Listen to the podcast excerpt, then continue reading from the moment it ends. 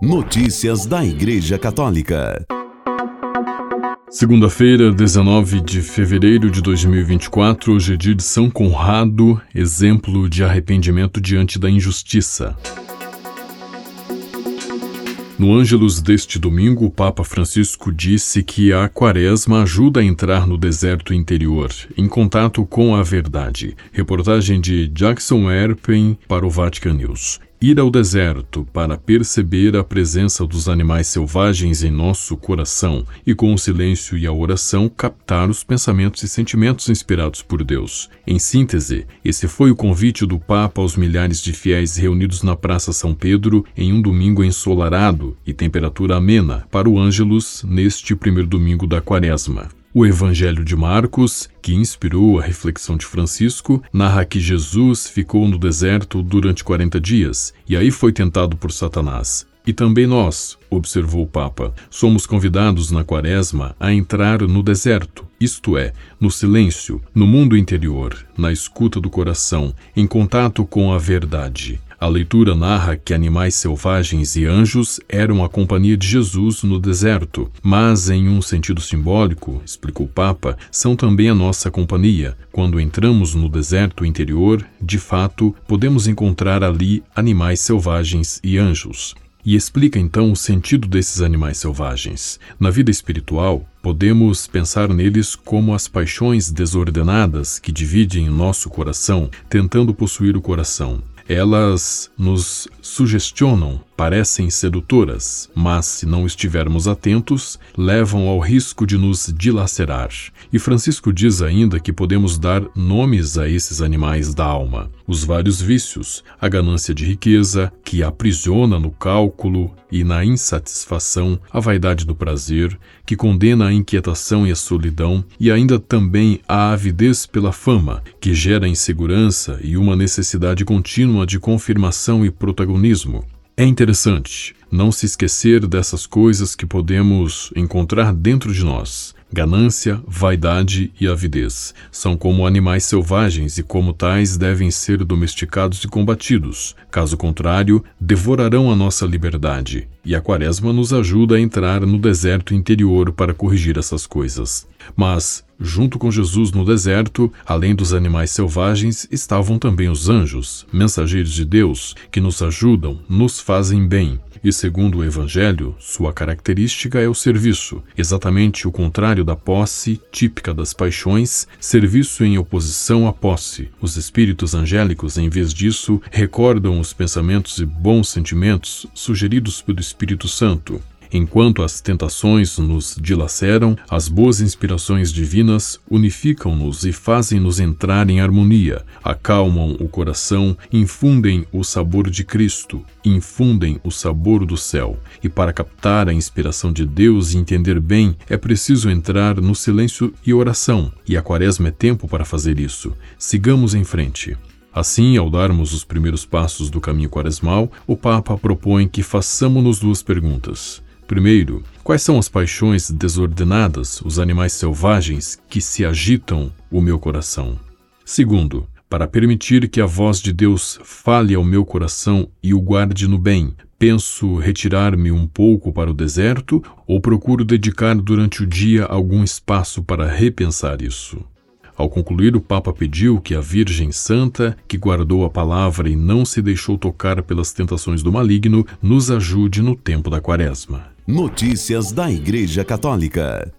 O Papa Francisco disse que a formação sacerdotal dura a vida toda e pediu aos seminaristas que não tenham medo e trabalhem sua maturidade emocional e humana, em audiência na sexta-feira, 16 de fevereiro, no Vaticano, a membros do seminário arquiepiscopal Alessio Ascalese de Nápoles, na Itália. No início do seu discurso, o Papa dirigiu-se a alguns casais que também participaram da audiência e disse que na formação sacerdotal precisamos da contribuição daqueles que escolheram a vocação do casamento. Ele agradeceu aos seminaristas a disponibilidade ao serviço da Igreja, incentivando-os a cultivar a beleza da fidelidade a cada dia, com entusiasmo e dedicação, entregando as suas vidas ao contínuo trabalho do Espírito Santo que os ajuda a assumir a forma de Cristo.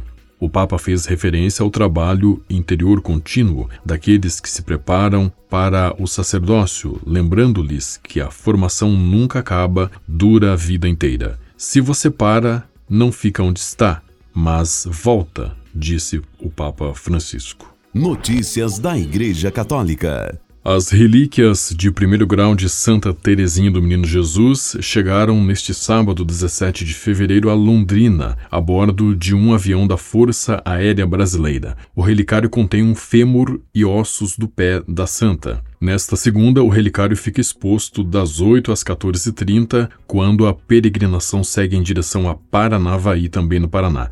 Esta é a quarta vez que as relíquias de primeiro grau de Santa Teresinha vêm ao Brasil. A peregrinação ocorre a pedido da Ordem do Carmelo Descalço no Brasil ao Carmelo de Lisieux, na França, em comemoração aos 150 anos de nascimento da Santa e 100 anos de sua beatificação, celebrados em 2023 e em preparação para os 100 anos de sua canonização em 2025. Notícias da Igreja Católica. O Dicastério para as Causas dos Santos autorizou a investigação de um possível milagre atribuído à intercessão de uma freira carmelita descalça, irmã Cristina de Jesus Sacramentado, que já é serva de Deus. Não foi revelado o acontecimento potencialmente milagroso, mas o vice-postulador da causa, Frei Luiz Davi Pérez, disse que Deus tem pressa em beatificar a irmã Cristina. Segundo a sua biografia, Irmã Cristina teria recebido uma infinidade de dons extraordinários ao longo de sua vida, como visões, revelações, êxtase, bilocação, aos quais ela não deu importância. Sempre com saúde delicada, em 1965 ficou cega. No dia 24 de março de 1980, desgastada pela doença, mas com toda a paz e lucidez, beijando com fervor o crucifixo e implorando a ajuda de Nossa Senhora, a Virgem Virgem entregou sua alma ao Senhor.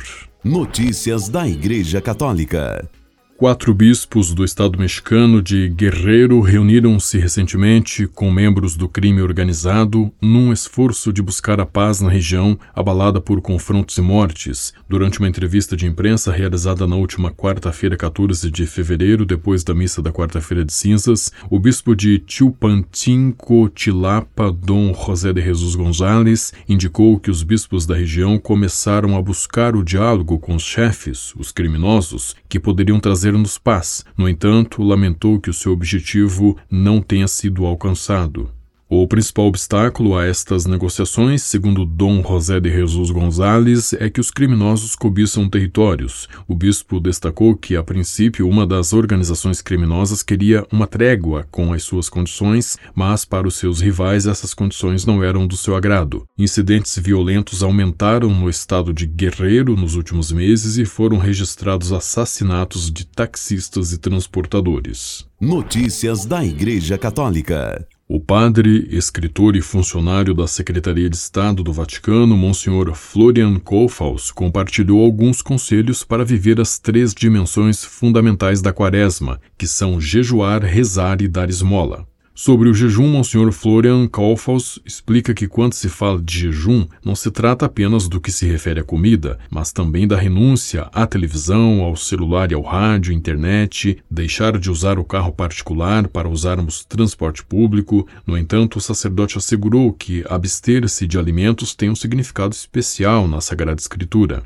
Sobre a oração, o presbítero indicou que ela é o ponto central deste tempo de preparação para a Páscoa, entendendo a oração como encontro pessoal com Deus. Por esse motivo, recomendou levantar-se dez minutos antes para começar o dia com Deus em oração, visitar a cada dia, ao menos de forma breve, uma igreja e adorar o Santíssimo, rezar o terço diariamente ou a via sacra nas sextas-feiras e agradecer a Deus a cada dia, inclusive nos momentos difíceis. E quanto à esmola, ele disse que entendemos as boas obras que fazemos pelos demais. A quaresma é uma escola de amor ao próximo. Nesse sentido, o padre exortou a fazer uma boa obra cada dia, por exemplo, rezando pelas vítimas das guerras e catástrofes naturais, dando esmola ao mendigo ou doando objetos que sejam importantes e valiosos. Com a colaboração do Vatican News e da agência ICI, você ouviu o Boletim de Notícias Católicas que volta amanhã. Notícias da Igreja Católica.